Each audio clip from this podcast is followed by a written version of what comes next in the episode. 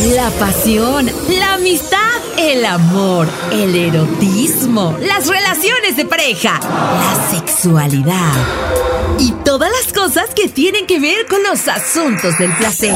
Son los ingredientes indicados para conocer el sabor del amor. Un podcast de Sabrosita 590 digital.mx. Escúchalo y deja que nuestros especialistas te ayuden a tener relaciones más plenas. El sabor del amor. Amigos, qué gusto poderlos saludar en una cuenta en este episodio número 2 en nuestro podcast Cosas del Amor. Cosas del amor. Y hoy tengo, como ya es costumbre, a esta mujer que es toda una bomba de energía. Jackie Fragos.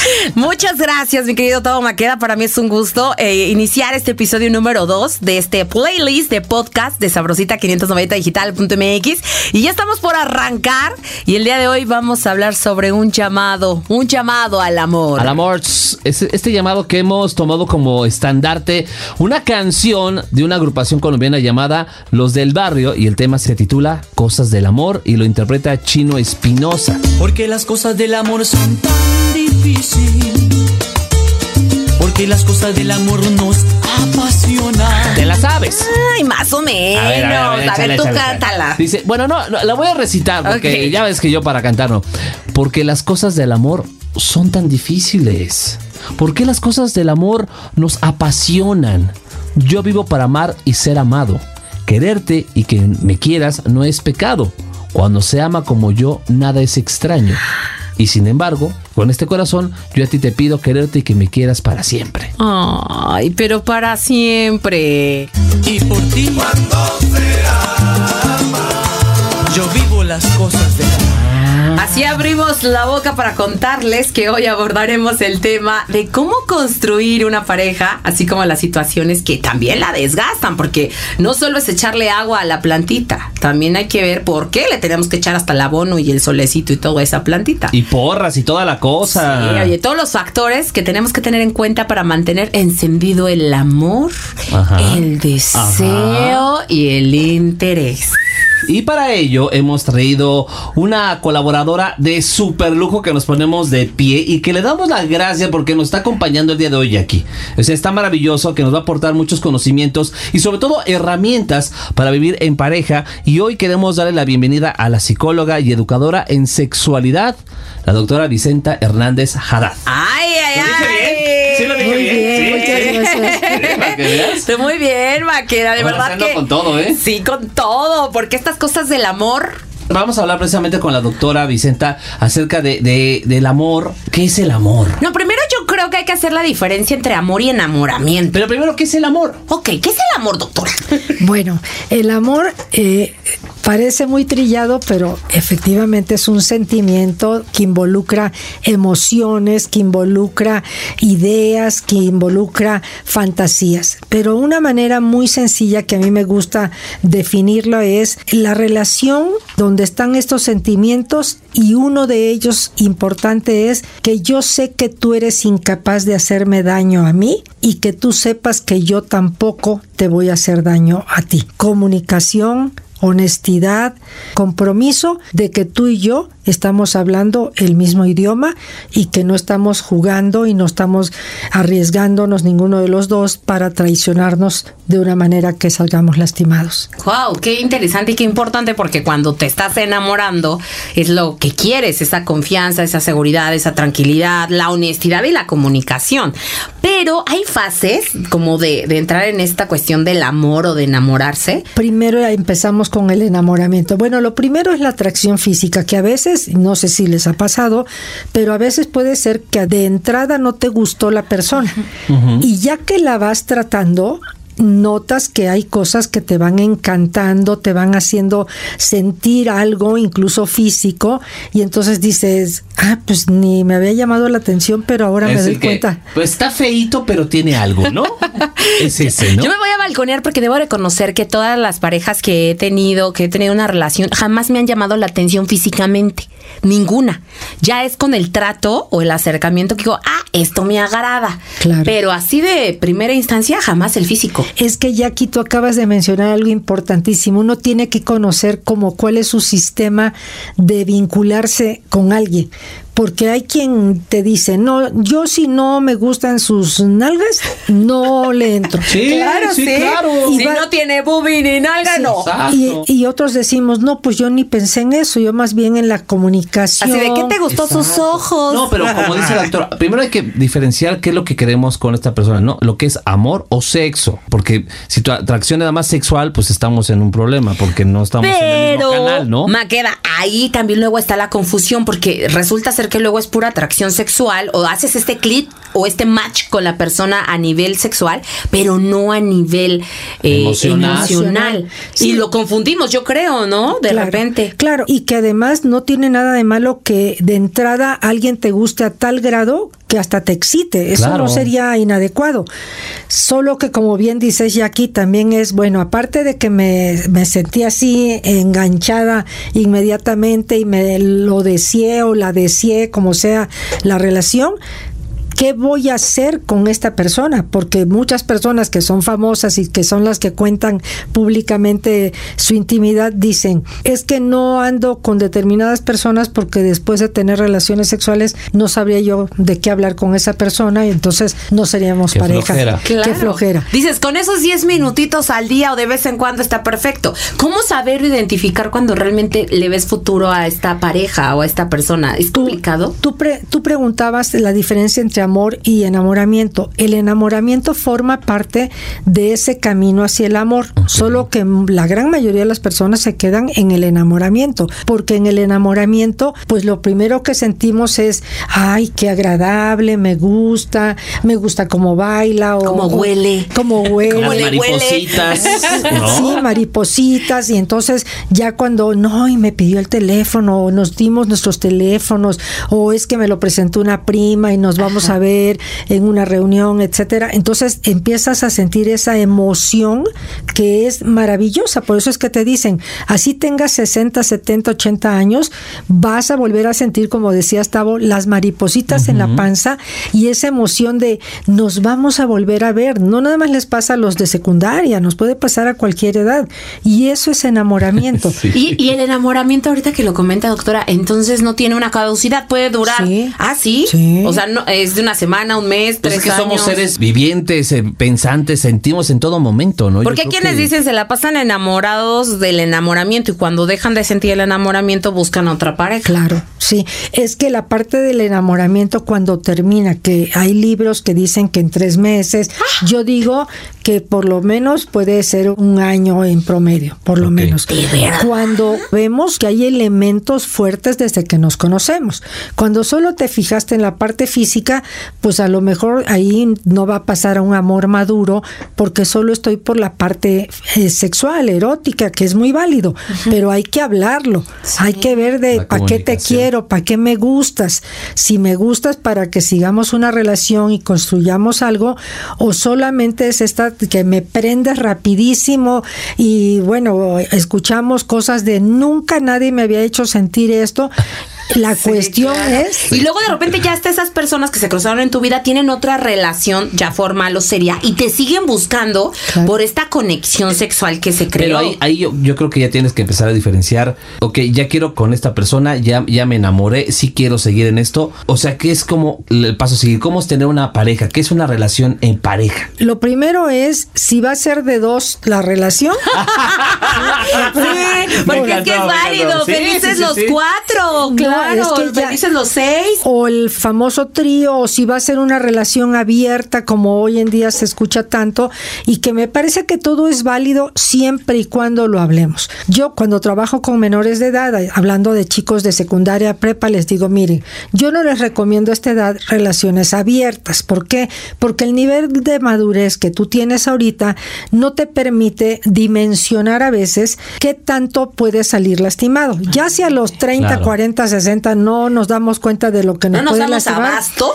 O, o no nos damos cuenta de cuánto nos puede lastimar si verdaderamente yo quedo enganchada en una relación amorosa y la otra persona desde el principio me dijo, es abierta, ¿eh? Tú lo sabías desde el principio. O por ejemplo, escucho que de pronto en consulta dicen, no, y bien honesto, desde el primer día me dijo, yo soy casado. Y le digo, no, maravilloso. Desde el primer día te tiró el... Sí, ay, tú sabes, eso está padre, doctora, porque fue honesto. Pues eso es lo que creen, fue honesto, pero quieres seguir ahí, como decía Tavo, buscando a la persona y dices, pero me sigues buscando y dices que estás casado o casada o en una relación como sea y me sigues buscando, bueno, es que sí quiero contigo, pero tú sabes, tengo compromisos. Esas partes a lo largo de una relación, por muy abierta que sea, puede ser muy lastimosa. Pero es que también siento que ya las generaciones que han cambiado tanto ya no se llevan todo este proceso paulatino. Ajá, ya. Yo recuerdo que antes era somos amiguitos, nos conocemos, no sé, salimos, nos o sea, era todo un proceso. No, y ya hoy ya es desde el primer día, ya es, ah, órale, va todo. ¿No? Como que ya no se dan este chance o la oportunidad de conocer a la otra persona y saber si pueden construir algo. Y la tolerancia, ya no trabajan en la tolerancia, doctora. Claro, y esta parte donde es que ya no me gustó tal cosa y entonces ya busco a otra persona y yo les digo, no, te puedes pasar buscando toda la vida y porque no das tiempo a que tú construyas nada, porque en las relaciones de pareja va a haber cosas que nos encanten de esa persona y cosas que uno no tolere. Por eso la tolerancia es importante de ejercitar en una relación de pareja y de amistad y de trabajo y de todo. Y entonces cuando una persona empieza a sentir que no tiene ya esta tolerancia, como tú decías, Tavo, pero además este interés por lo que me platicas, que es algo que se escucha mucho en consulta, que dicen, es que le estoy platicando a él o a ella y lo noto o la noto que ya se perdió, que ya no sabe de qué le, estoy hablando, no le importa lo que yo le platico. Entonces, por eso las relaciones cuando inician debieran de saberse conocer y ver qué temas les atraen a cada uno. ¿Cómo, identificar si esta pareja con la que estoy tenemos futuro? Bueno, una de las cosas que está comprobada, aparte de la buena comunicación y el respeto, es que nos guste estar juntos y que nos guste comunicarnos. Porque si yo me aburro enseguida de lo que tú estás hablando o tú te aburres enseguida, quiere decir que no vamos a aguantar mucho tiempo. Es más tiempo el que vamos a platicar en la vida que el que vamos a tener en la cama o en la cocina o donde vaya a ser, ¿verdad? Entonces, me parece que la comunicación es un elemento fundamental. Si ninguna de las dos, sí está complicado. Cualquiera que tú me digas, si no hay comunicación, bye. Y si no hay gusto, pues bye. O sea, sí, ¿para qué pierdes, ¿para qué pierdes ahí los años, no? Tu tiempo tan valioso con una relación que tú sabes que no tiene futuro. ¿Cómo construirla? Por ejemplo, si ya los dos estamos en el entendimiento de que sí. De que sí. Así, de cuenta, Jacqueline, va. Órale, va. se arma la machaca. Órale, va. ¿Qué sigue? ¿Cómo la construimos? bueno, lo primero que les decía yo es que sí combinen la comunicación, la atracción física, la atracción sexual, porque hay personas que dicen, cuando avisamos que nos íbamos a separar, la familia, los amigos decían, son la pareja perfecta. Uy, pero nosotros en la intimidad sabíamos que teníamos un año, siete años de no tener relaciones sexuales. Somos la pareja ideal para todos, los padres ideales, socialmente somos invitados a todos lados, pero íntimamente no tenemos nada que ver.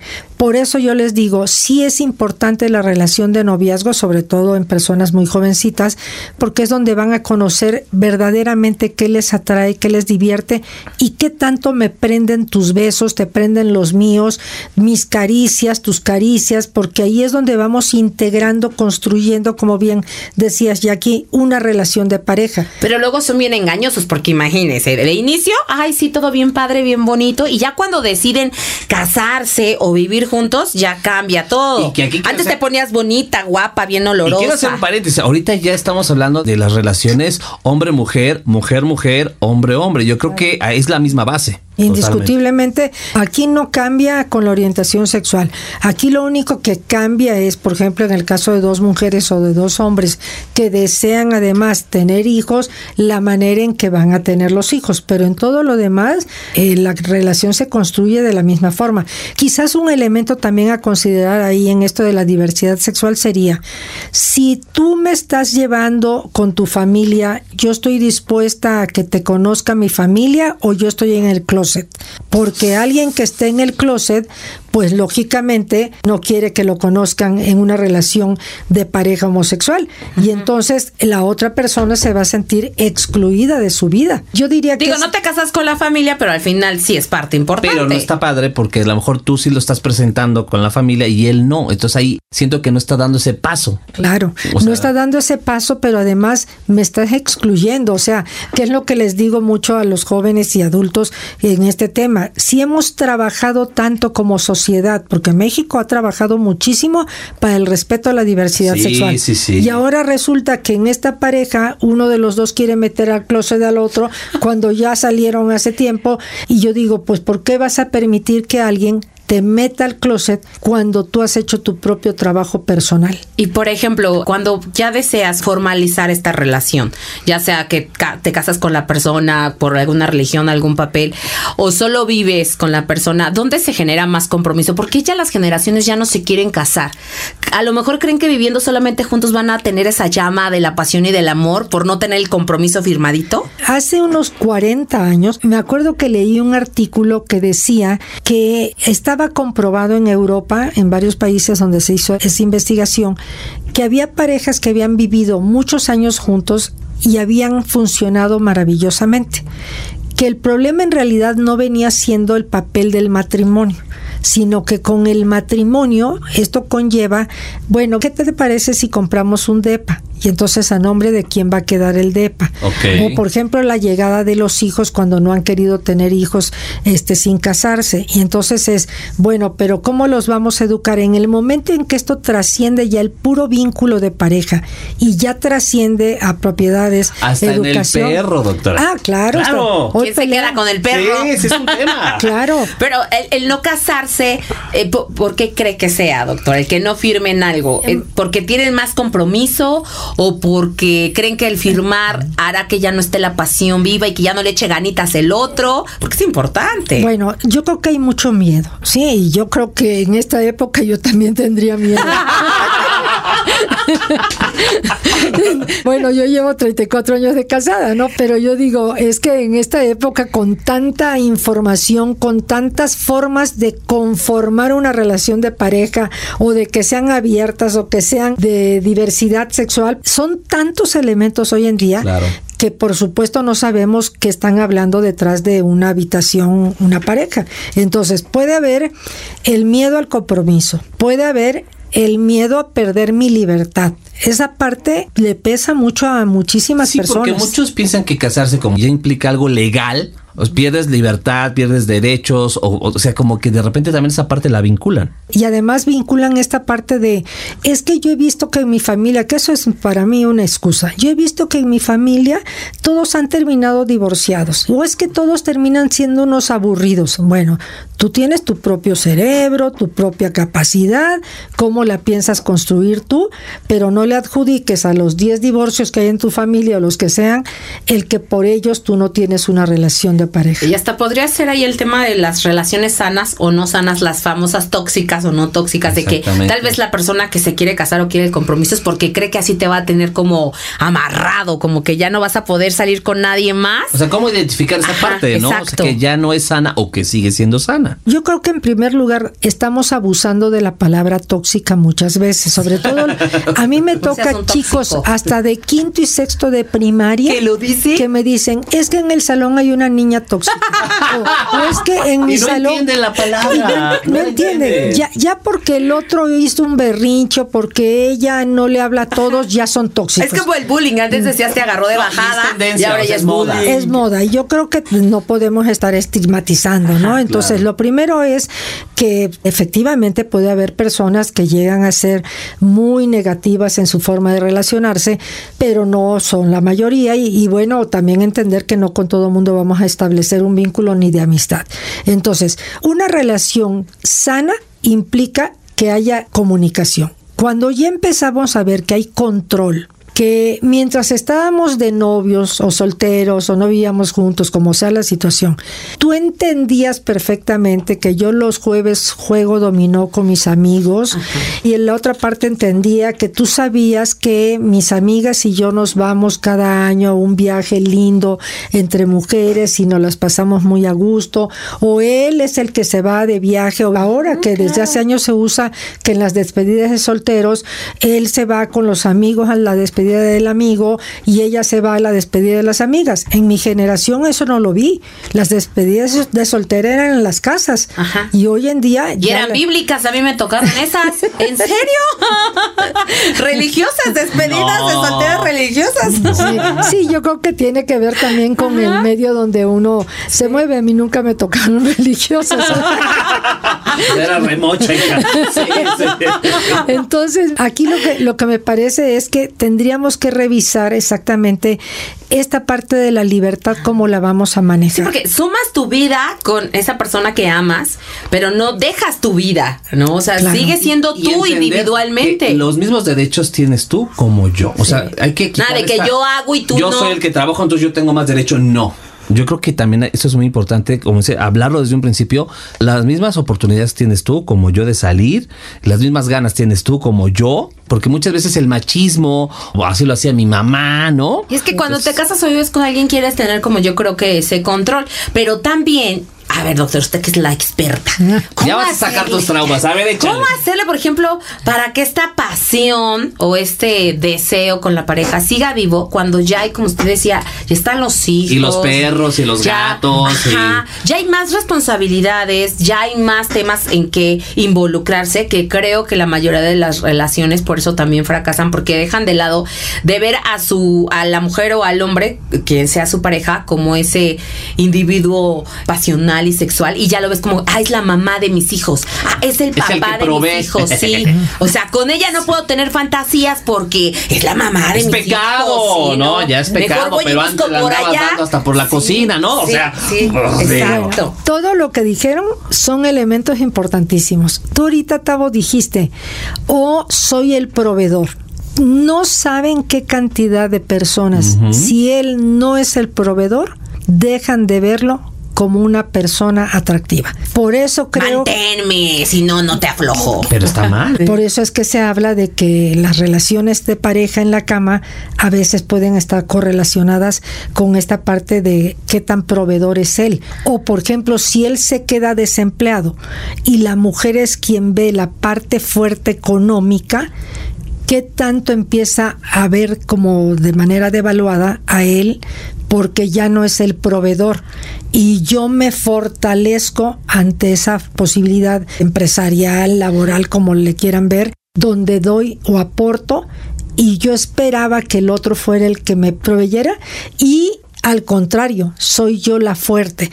Ese dato desde la crisis del 94 fue impresionante cómo se notó en este país. Claro, yo hablo de la del 94 Sí, claro. porque Claro, ya claro. me tocó esa, seguramente ha habido en otras Pues épocas. digo, la de la pandemia no nos vayamos tan lejos. Hay quien sí, Sí, se quedó, muchos no se que se quedó separaron trabajo, porque no estaban ¿no? acostumbrados a estar con la pareja tanto tiempo, por ejemplo. Eso también, doctora. Y cuando empezaron ya a convivir 24 horas, yo me enteré de muchas separaciones porque ya no aguantaban a la pareja. Claro. Era así de, ya la veías en chanclas todo el día, veías que no se bañaba porque hacía home office, ¿no? Porque los niños estaban ahí en la escuela también, o Que sea... Eso fue una situación atípica que realmente nos costó mucho trabajo a todos porque lo mismo que tú sentías ella lo sentía. O sea, Sí. te veía igual con las mismas pantuflas, la misma pijama. De pijama todos no los te días. rasurabas, Ajá. ¿no? Entonces, yo creo que aquí es igual para los dos. Y ese es un dato también a tomar en cuenta. ¿Qué tanto las personas, conforme van ganando confianza en esto de que al fin que somos pareja, al fin que tenemos tanta comunicación y al fin que nos toleramos tanto, sí, pero llega un momento donde eso tiene un límite, donde pues puede ser que un día no te rasures dos días y te mantienes con el short y la misma pijama, el pero no que se te haga el estado natural de tu convivencia, porque como decían en las generaciones anteriores, tú no te arreglas, pero saliendo de tu casa están las otras y los otros que sí se arreglan. Claro, ¿Y cómo sí, seguir igual para todos, ¿eh? ¿Y cómo Igual. seguir siendo amantes después de los hijos? Bueno, eh, una de las cosas que yo he notado, hay algo que se llama colecho. Colecho. El colecho es esta parte donde el papá, la mamá o las dos mamás, los dos papás, deciden que el hijo, la hija, duerma con ellos. Y a veces pueden ser dos, tres hijos y ahí duermen los cinco en la cama. Porque es la manera, según el, la filosofía del colecho, es la manera en que los hijos se hacen más confiados en sí mismos, este, tienen mayor seguridad y en qué momento los dejas que se vayan de la cama cuando ellos decidan. He visto que sí, efectivamente hay que a quien le funciona y entonces tienen que buscar que cuando los niños se van a la escuela o los niños se quedan entre la cama de los papás y ahí andan los papás buscando el sofá en, este, en la sala porque pues los niños están en la cama de la recámara este, de pareja. Y entonces yo les digo, bueno, aquí lo único que yo les sugiero, aparte de que no, no me gusta el colecho, chécate bien si sí es porque crees en esa darle seguridad a tus hijos o tiene que ver con que no tienes erección, con que te sientes que subiste de peso, con que a lo mejor estás en una etapa donde no lubricas bien y te duele y entonces no lo hablan, no buscan alternativas, no buscan consultas médicas, etcétera. Y, lo justificas ahí con los chamacos. Así es. ¿Cómo le haces para seguir teniendo una intimidad plena y satisfactoria? en este caso del colecho que, que tienes a los hijos, en una de esas tienes una erección, ¿qué haces? Hasta ni para gemir. no, no, no es sano, perdón, pero no es sano. Yo tampoco estoy de acuerdo en esa parte, ¿no? Porque es incómodo. O a lo mejor y hasta esa situación les excita también podría Claro, ser, ¿no? es que- el hacerlo Bueno, como ser. escondidas, como el que no se den cuenta, como el que "Shh, cállate, no hagas ruido. ta, ta". Puede ser también excitante porque cada pareja tiene momentos pasionales distintos. Bueno, pues ¿no? ahí está el elevador o el carro en la calle si es que andan buscando riesgos. Métete ¿Y al cómo, baño. y cómo motivar el deseo? ¿Cómo motivarlo cuando ya te conozco todo? A ver, Maqueda, ya te conozco que tienes el lunar en la pompa izquierda. ¿Cómo sabes? ¿Cómo generar este deseo? siempre va a haber algo que no hemos hablado. Porque además uno sueña todos los días y no un solo sueño, varios, no necesariamente todos son eróticos, pero a lo largo de ver una serie, una película, un sueño, una fantasía sexual, van apareciendo datos que son importantes de hablar con la pareja. Sí, y antes no teníamos esa. esa Que te prenden los focos, que decimos. Claro, sí, así como, como esta parte de, fíjate que eso que están pasando en la tele, No a mí se me ha antojado. Y entonces creo que en la medida en que van hablando de lo que a ellos les puede prender, y a lo mejor uno de los dos dice, sabes que yo a esa parte no le entro. Les pondría el ejemplo del sexo anal. Cuando en una pareja invitan a la pareja a tener sexo anal, si la otra persona no quiere, es no. ¿Por qué? Claro. Porque tiene que haber consentimiento, que ese es un tema importantísimo Sí, en las relaciones. entramos en otro tema de violación, de acoso, ¿no? Y crees que porque es tu pareja tienes que tiene aceptar que- todo lo que y te no. proponga. Ahora, doctor, usted recomienda que si en este momento este deseo, a lo mejor yo con Jackie digo, ah, pues es que ya diario de, Ya de- te aburrí. de carretilla y, y aquí ¿Mis carnes ya no te prenden? ya- es bueno platicarlo o buscar un especialista. Primero platicarlo con ella, porque a lo mejor yo tengo miedo de que ella se enoje si yo lo platico De que me ella. dices gosta. Ajá, o que sabes qué, no sé, es un ejemplo, ¿no? Ajá. Y te da miedo decírselo. Pero eso es lo que a ti ya no te prende. ¿Qué es lo que recomienda? ¿Que busquen un, un especialista o que busque la manera de hablar con ella? ¿Cómo es? Se supone que esa comunicación ya la habíamos logrado desde hace años, se supone. es que como que en el tema Pero- sexual todavía estamos muy, según muy open Pero caemos en muchas cosas. Pero nos da miedito decir eso.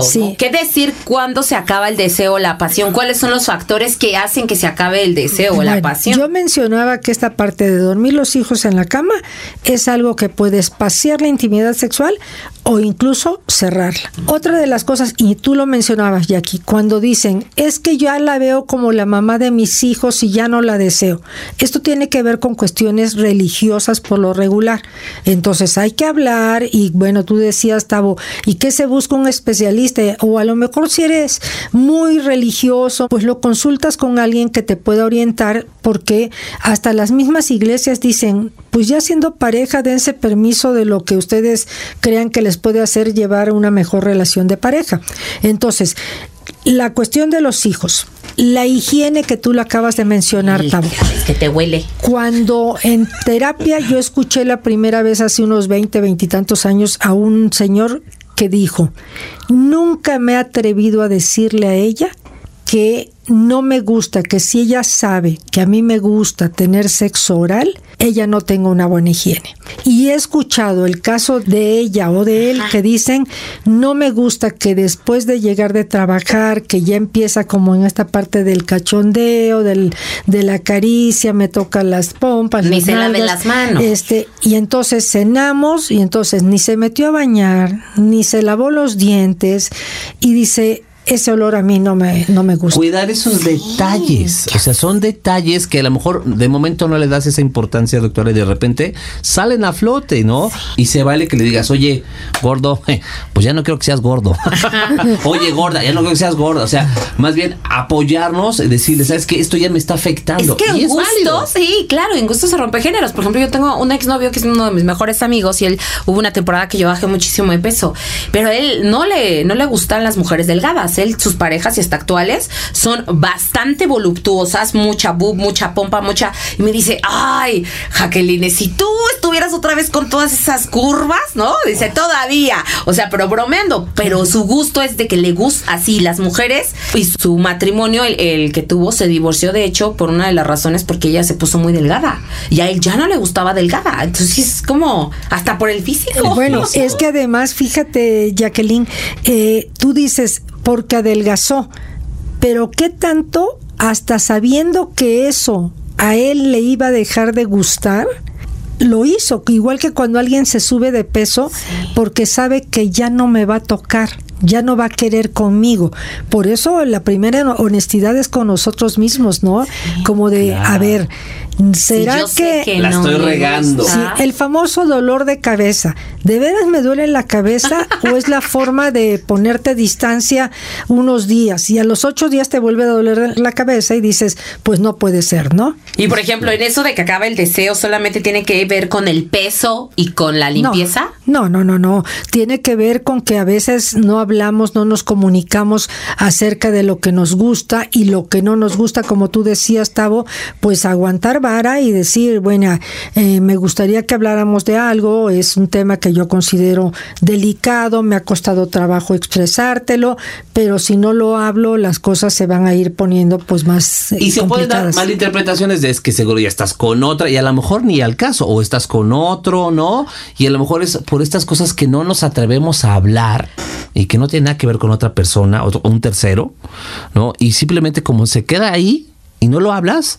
empieza a mermar la relación. Y regresándome, por ejemplo, un poquito de esto de que platicaba doctora de ceder o no ceder, o si realmente no te gusta ese acto sexual, y- pero es tu pareja, ¿no es válido también como intentar complacerlo, no ser tan tajante de decir no? ¿O en qué momento? O sea, cedo o no cedo, es mi pareja, ¿qué hago? Quiero que esté bien, que esté contento o que esté contenta, pero yo no quiero, como que no me agrada, como es que es Claro, complicado. por lo menos, da- además de platicarlo, darse la oportunidad de que tanto, sí haciendo un acercamiento a eso que me estás pidiendo, voy a estar lista o listo para hacerlo. Sí, yo quiero que me amarres, pero tú no me quieres amarrar, que porque te voy a lastimar, ¿no? Pues inténtalo, amárrame un día y si no funciona, ¿no? Claro. O unas nalgaditas, no, que no quiero darte unas nalgaditas porque te dejo marcado, ¿no? O el tema de la pornografía. ¿Cuántas parejas disfrutan ver pornografía juntas y la gran mayoría no disfruta ver pornografía juntas? Y que es válido siempre y cuando, sí, si te gusta a ti y lo compartes, es válido. Mientras no lastimes a terceros o mientras no perjudiques a algo o a alguien, es válido. ¿Y cómo fortalecer esa relación, doctor? ¿Cómo Bueno. fortalecerla? Pues miren, lo que mejor fortalece es el que aprendamos a divertirnos juntos. Eso. Si perdemos la capacidad de comunicarnos y de divertirnos juntos, es muy complicado. Y esto, fíjense, voy a poner el ejemplo muy simple. Por ejemplo, hay a quienes nos encanta la música tropical, ¿no? Ah, Uy, salsero de corazón. Claro, claro. Y entonces, pero a lo mejor la pareja que elegiste, bueno, sin el pero. Ni baila. Sí, y a lo mejor le gusta pura música clásica. Eso no quiere decir que ya no vamos a ser pareja, pero sí tenemos que considerar que entonces, si yo soy quien quiere bailar, tengo todo el derecho a bailar, porque si además esa persona dice no y no me gusta que te pares a bailar, entonces dices pues me estás coartando algo que para mí es, de un sí, enorme es un equilibrio que se tiene que dar, híjole. Yo tuve una pareja que no bailaba, pero nada, nada, me recuerdo. Ni los ojos. Nada. Fuimos a un salón de baile y yo le dije, yo sí voy a bailar con permiso. Fum, no hubo problema por yo bailar con extraños, pero él dijo, él después me lo contó, que me vio bailando y disfrutando con otros, que dijo, no, mejor me pongo las pilas, aprendo a bailar Claro. y bailo con ella. Y ya. Pero te fijas y aquí, al verte tan feliz, en lugar de hacerte la de bronca, te dijo, no, me voy a poner las pilas. Y ahí está la comunicación, la actitud, ¿sí? Y el deseo de que si tú estás siendo feliz con eso, yo no tengo derecho a quitártelo, porque también podría ser que no te dice nada, pero te ponen esta jetota de este tamaño que tú ni volteas a ver. Yo digo, ¿ya para qué volteas a ver si ya sabes que tiene esta cara de ese tamaño, ¿no? Entonces, sí creo que es dejar que cada quien viva lo que le gusta para enriquecerse internamente. Y esto no quiere decir que me voy a ir con otras personas si es que tenemos una relación cerrada, porque eso por eso es de lo más importante. ¿Qué tan abierta o qué tan cerrada es la Y relación? ni creer que porque estamos casados ya estamos amarrados Sí. de por vida. ¿Saben qué? ¿Qué? Nos tenemos que despedir y yo digo no, pero la gente que nos está escuchando me encantaría que la doctora Vicenta, psicóloga y educadora en sexualidad, nos diga dónde la podemos localizar, porque habrá mucha gente ya aquí que al igual que nosotros tenemos muchas dudas, hay otras dudas que les van a surgir que no se nos ocurrieron a nosotros Sí, y que quieren platicarlo con la doctora, dónde la pueden ver, dónde le pueden llamar, dónde está su consultorio, platíquenos. Gracias. Sigo atendiendo vía Zoom y me pueden solicitar cita a través de WhatsApp 55 5405 4976. A ver otra vez, otra vez. Sí, otra vez, para aprendérmelo. 55 5405 4976. Ahí pueden echarle un gritito, le pueden echar un WhatsApp, pueden hacer su cita vía Zoom, que, que también ya no hay pretexto. Ahora con esa tecnología también Sí. ya no hay pretexto, papá. Además, ¿No? sabes, creo que el primer paso es aceptar que no que estás mal, pero sí que necesitas o requieres de un experto que te apoye, que te entienda, que te comprenda. Si es que tu pareja en ese momento no te está cachando lo que deseas, que haya este intermediario, es que sea un punto de vista objetivo. Y que Claro. decir a la gente que no está mal pedir ayuda. No, claro que no. No. Al contrario. Y incluso los terapeutas vamos a terapia, o sea, no porque uno sea terapeuta ya no vamos a requerir, es más, un requisito por cuestiones de ética es ir a terapia Wow. para que uno no le esté depositando lo propio a la otra persona. Porque eres un, se escucha feo, pero eres como un botecito de basura donde van todos ahí a echar Sí, todos sus ahí. problemas y que ustedes sean tan profesionales. Pues es que no dejas de ser ser humano. O sea, al final, también como tú, como yo, la doctora necesita, obviamente, y te- necesita sacarlo también, ¿no? Claro, y que además, eh, por ejemplo, uno sabe que hay cosas que nos pueden mover. Por eso la ética es, si lo que tú vienes a consultarme no es algo que yo estoy capacitada o me mueve, vamos a, a pensar que me estuviera yo divorciando, pues por ética pues no puedo atender a, a nadie en esas condiciones, que además no es mi caso. Yo nunca voy a decir todas son iguales o todos son, igua- son Sí, pero iguales. hay, hay personas que sí se lo toman muy personal. Claro. Necesitamos a alguien experto y Sí. que nos eduque en este tema porque Pero somos mira. ignorantes. A pesar de tanta información que podemos Sí, tener a través claro. de la tecnología y demás, seguimos siendo muy ignorantes por, por nuestra cultura, por nuestros valores, por nuestra sociedad, ¿no? Y siempre se agradece que haya profesionales. Gracias. Jackie. Muchas gracias, doctora. Y ojalá que no sea la primera vez que nos visite, ¿verdad? No, es que da muchas dudas. Y yo sé que también la gente les van a surgir dudas y a lo mejor nos van a escribir. Y estaría padre también que nos dejen ahí sus comentarios qué le parece a la gente que está escuchando este podcast. Y agradecerle de verdad este ratito que nos regaló, que nos sirvió muchísimo. Yo creo que nos hizo así en el cerebro. Así, wow, ¿no? De, ay, ¿en serio solo era que me bañara? Ah, ¿En serio solo era que ¡Ah, me le tenía lavara que echar jabón! Muchas gracias a la psicóloga y educadora en sexualidad Vicente Hernández Haddad por haber estado con nosotros. Muchas gracias, doctora. Muy agradecida y sabrosita y público de sabrosita que sigan disfrutando la música. Eso. Jackie Fragoso, muchísimas gracias. No, me queda un placer como Ya siempre. sabes, con todo, ¿eh? Sí, con todo, ya. Con desde todo. hoy. Queremos agradecer de verdad a toda la gente que nos están escuchando a través de Sabrosita590digital.mx. Que no se pierdan Jackie Fragoso Los siguientes episodios de este playlist. por Spotify, por Deezer y por todas las demás plataformas, por nuestra página también. Y que los descarguen y que los compartan también. Porque las cosas del amor, ay, se están poniendo cada vez más intensas. Así que disfruta el Sabrosita Este es 590. el capítulo 2, falta el 3, el 4, el 5, o sea, vienen más. Eh, la Así más que, caliente. si te gusta, recomienda El sabor del amor. Porque las cosas del amor son tan difíciles. Porque las cosas del amor nos apasionan. Yo vivo para amar y ser amado. No es pecado. La pasión, la amistad, el amor, el erotismo, las relaciones de pareja, la sexualidad y todas las cosas que tienen que ver con los asuntos del placer. Son los ingredientes indicados para conocer el sabor del amor. Un podcast de Sabrosita 590 digital.mx. Bye bye.